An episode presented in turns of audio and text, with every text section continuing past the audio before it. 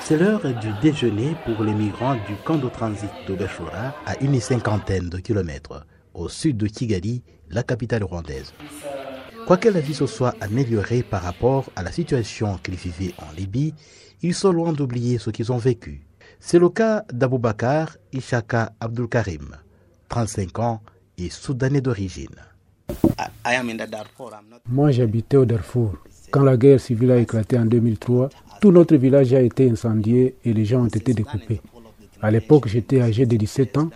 J'ai vu de ce drame de mes propres yeux et je ne peux jamais l'oublier. Notre famille a été dispersée, chacun de son côté. Par chance, nous nous sommes retrouvés après trois mois.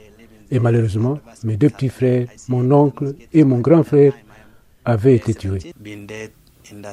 Ce témoignage d'Aboubacar est partagé par de nombreux autres migrants comme Julom, une Érythréenne arrivée au Rwanda en 2019.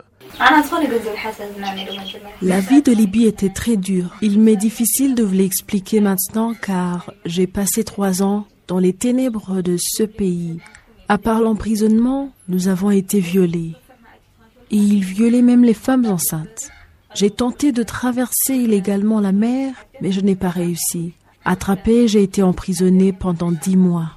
La vie était impossible dans une prison souterraine très froide. C'était une vie pénible. On nous donnait de la nourriture, par exemple, juste à côté d'une fosse qui servait de latrine à nous tous, et nous étions très nombreux. Était autorisé à sortir de la prison celui qui devenait trop maigre, 28 kilos pour une fille et 35 pour un garçon. Et être libéré n'était rien d'autre qu'être expulsé sans savoir où aller, sans téléphone de secours, par hasard, tu trouvais de l'aide. Pour briser l'ennui, au camp de transit, certains s'initient à l'informatique, tandis que d'autres se préparent à passer des tests d'obtention d'un permis de conduire automobile, ce qui ranime à eux l'espoir de bien vivre. Nous menons une vie meilleure au Rwanda. La paix et la sécurité sont totales. C'est une vie calme, rien ne nous tourmente. Le climat est très bon. Nous sommes bien nourris. Les Rwandais s'aiment beaucoup. Vraiment, je n'ai rien contre le Rwanda.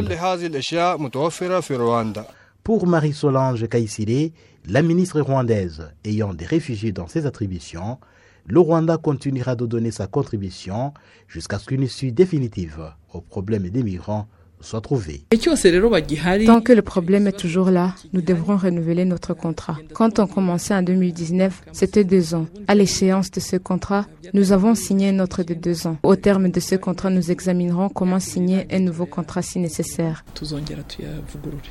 Jusqu'à maintenant, le Rwanda a accueilli au total plus de 1200 migrants venant essentiellement du Soudan, de l'Érythrée, de la Somalie, du Tchad, du Soudan du Sud, du Cameroun et du Nigeria. Jean Damascene Manifimé pour Vio Afrique, Kigali.